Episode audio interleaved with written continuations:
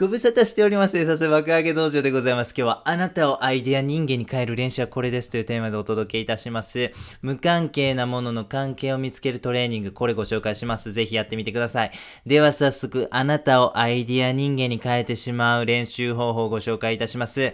ズバリ、二つの無関係なものの関係を見つけるゲームでございます。パフパフということでございます。やり方ご紹介しますね。めっちゃ簡単なんです。まず最初に無関係な二つのものを用意してください。別にね、実際に現物として用意する必要はありません。概念っていうかね、言葉でいいんです。例えば猫とね、犬とか、まあそんな感じで十分でございます。そしてその二つのものでございますね。5分以内につながりを作ってアイディア出ししてくださいということでございます。ちょっとね、例を持って考えてみると分かりやすいというふうに思います。例を考えてみました。油揚げとタオルでございますね。油揚げとタオルに意味はございません。私の目の前に油揚げとタオルがあったから、このね、二つを取り上げてみました。ちょっとね、私なりに考えてみました。私のクソアイディアをお楽しみください。一つ目。吸水性抜群。油揚げし、油揚げの質感タオル新発売ということでございます。ほんとね、あのなんか最近って結構柔軟剤ね、あのお使いの方いらっしゃいますよね。あれ柔軟剤ってやっぱ吸水性がね、落ちてしまうんですよ。だからこう僕みたいなこう、あの武骨な男はですね、その、あのータオルの柔らかさなんか求めてないんで、もうガシガシでいいからもうめっちゃ吸水してくれみたいなね、えー感じがね、欲しいんでございますね。ということで一定のニーズはあるんじゃないかな、なんていうふうに思いますね。二つ目のアイディア、顎を鍛える、タオルみたいに噛み切れない油揚げでございますね。最近って噛まないじゃないですか。やっぱり美味しいものってね、もう柔らかいんですよ。ハンバーガーとか、ハン、なんでしょうね、えー牛丼とかね。もう基本的に顎使わなくても噛み切れてしまいますよね。ということで、やっぱね、僕たち顎がね、丈夫じゃないと、子孫を残せない。顎が丈夫じゃないと、えーね、未知の生物に対抗できないということで、やっぱね、顎を鍛えるってね、やっぱね、人類にとってね、必要なことやというふうに思うんですよ。だからこそ、タオルみたいにですですね、噛み切れないぐらいね、えー、硬い硬い油揚げ、これ売り出したらどうですか？もうめちゃめちゃみんなね、男らしい顎に変わりますということでございます。三つ目のアイディア。完全模写。油揚げ原寸大フェイスタオルということでございますね。ちょ、ちょ、ちょ、見て見て。あの人油揚げで顔拭いてるでみたいなね。一見こう周りの人をギョッとさせてしまうアイディア商品でございます。そして最後のアイディア。タオルを一旦カラッと上げてみる。これに関してはですね、謎です。私もなぜこれを思いついたのか謎でございます。ただ、あの、思いついた瞬間爆笑してしまいました。何も考えずにもう無の状態ですね。朝起きたての頭ぼーっとしているぐらいの状態でですね、とりあえずタオルをカラッと一旦油で揚げてみてはいかがでしょうかというね。ちょっとね、これ面白い。ちょっと自分的にはこれ一番気に入ってます。あ、カラッと揚げてみるみたいなね。はい、こんな感じでクソアイデアご紹介させていただきました。クソアイデアでいいんです。これをですね、1年ぐらい続けてください、毎日。いや、それはね、もうほんと何でしょう。メルカリを超えるようなアイディア生まれるでしょ。そら1年間こんなんやり続けてたら。というお話でございます。おすすめのやり方をですね、えーぜひ知ってください。それによってですねあなたが毎日このこれを日課にしてねもらうときにね非常にやりやすくなりますんで。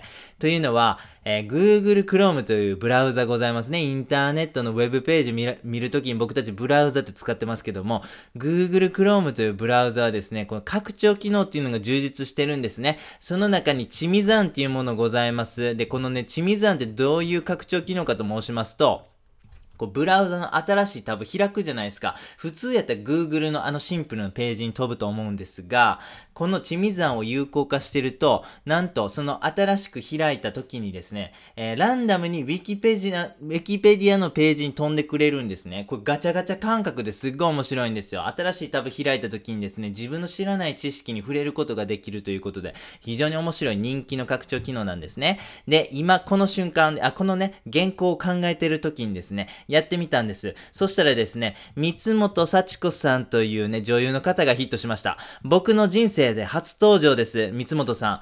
はじめまして、三本さん。えー、私、え、生産性爆上げ道場と申しますということでございまして、本当にね、このちみ山がなかったら、三本さんと私は出会うことはなかったんでございます。そんなプレシャスなマッチングサービス、ちみ山でございますね。ぜひぜひ、このアイディアを生み出すトレーニング、練習にね、使ってください。というのは、ランダムなものをですね、見つけるときに最適なんですね。先ほど僕は適当に目の、目についた油揚げとタオルということでやりましたが、これ毎日続けましたら、あの、そのものっていうもののね、ネタが枯渇することもあると思うんですよ。それ考えるのがめんどくさくて習慣化できひんみたいなね、最悪の事態にね、陥ってほしくないんです。だからこそですね、チミザンね、えー、使ってみてください。えー、やってみようでございますね。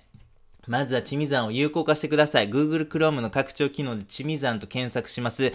知るに、えー、見るに山でございますね。簡単な漢字。小学校1年生に習う漢字3つでございます。はい。ステップナンバー2。そしてですね、そのチミザンを有効した、有効化した上で2つの新規タブを開け、開いてください。そしたらですね、ランダムな Wikipedia のページに飛びます。そしてそれをものとして、その組み合わせを考える、つながりを考えてみるということでございます。僕であれば、まず一つ目のタブは三本幸子さんでございました。そして二つ目のタブ、またね、人物やったんですよ。面白いことに。桂寂五郎さんでございました。三本さんと桂さんだとですね、ちょっと人間、しかもなんかもうめちゃめちゃパーソナリティ強めの人なんで、ちょっとね、ここ具体性が強すぎると。なので、抽象度をもうちょっと上げたいなと思います。三本さん女優っていうお仕事されてて、桂さんは落語家なんですね。だから、えー、このチミザン、今回僕がですね、チミザンを使って物を探し出すということに関しましては、一つは女優、一つは落語家ということでございますね。この二つがあれば、あとはつながりを見つけて新しいアイディアを生み出すということでございます。これめっちゃ楽しいと思います。しかもね、1日5分ぐらいしかかからないんで、ぜひ皆様やってください。本当におすすめでございます。ポイントを最後に見ていきましょう。一つ目のポイント、それは、アイディアの判断、ぜひ後回しにしてください。アイディアね、考えてる時に、例えばなんか、とりあえず何も考えずに、タオルはカラッと上げてみようかな、みたいなことを考えついた時にですね、すぐ人間ってね、判断しちゃうんですよ。ん？これどうかな？このアイディアはカスだな。このアイディア何に役立つんだ？みたいな感じでちょっと思ってしまうんです。でもね、それをね、ぐっと我慢して、後に回してください。というのはですね、左脳に邪魔されたくないんですね。はい。え僕たちの右脳っていうのはですね、すっごい処理速度が速いんです。それは、左脳と比べるとすごい顕著なんでございますが、左脳に比べて、右脳の処理速度って約200万倍もあるんですね。200万倍ですよ。200万倍も違いあるものって、この世界に他にあるんですか ?200 倍でもすごいのに、200万倍ですからね。ちょっとありえないんですよ。右脳の凄さ。だから、右脳をもう、ほんまにフルフルで全力疾走してほしいんです。その時に左脳に邪魔されたら、右脳さんのスピード、著しく落ちてしまうんですね。だから左脳に邪魔されたくないと。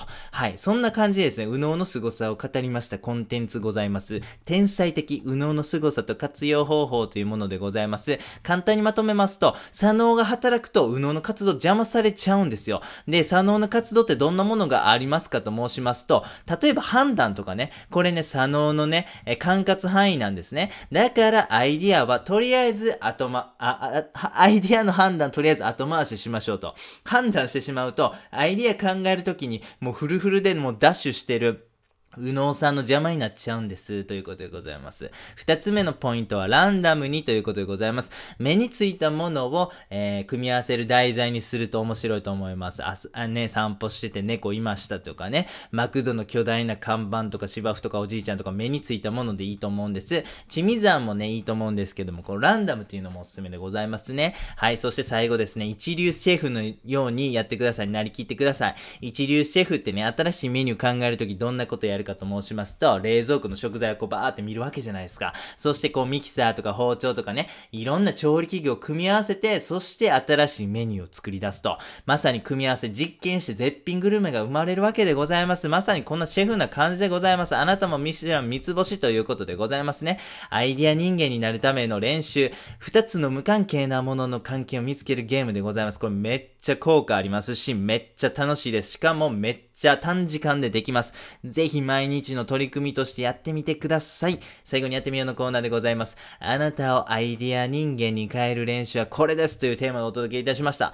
楽しいです。思わず笑っちゃいます。ぜひあなたの毎日の日日にすればいいんじゃないかなと思っております。めっちゃいいトレーニングでございます。ちょっとね、あの皆様に秘宝でございます。重大発表でございます。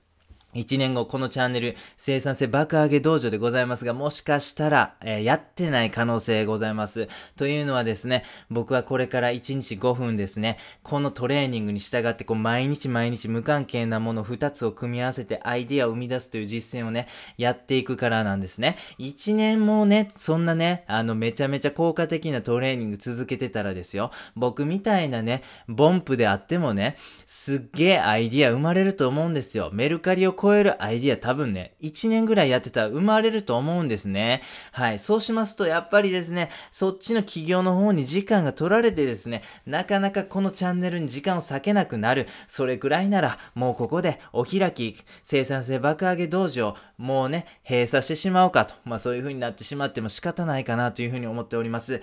えー、全国1億人のこのチャンネルのファンの皆様、大変申し訳ございません。やっぱりですね、皆様にこういう生産性向上 tips をご紹介するということも大変意義あることだというふうには思うんですが、なんといっても日本は少子高齢化ということでございまして、日本の GDP、経済を回していきたい。そういう思いも私にはございます。ですので、このトレーニングを続けることで生まれた素晴らしいアイディアを形にし、そして日本の経済をもう一度元気にしたい。そういうふうなね、えー、気概もございますんで、えーやってない可能性もあるということをご承知おきください。はい、本当にね、今日このコンテンツをご紹介できたことで、僕は日本に、そして世界に貢献できたかなというふうに思っております。もちろん、あなたもこのトレーニングを続けていただければ、えげつないアイディアの持ち主になることができます。あとは、あなたはそのアイディアをもとに実行するだけでございます。あなたがメルカリに次ぐユニコーン企業の CEO だということでございます。ぜひ皆様、えー僕たちの力でですね、この日本の経済、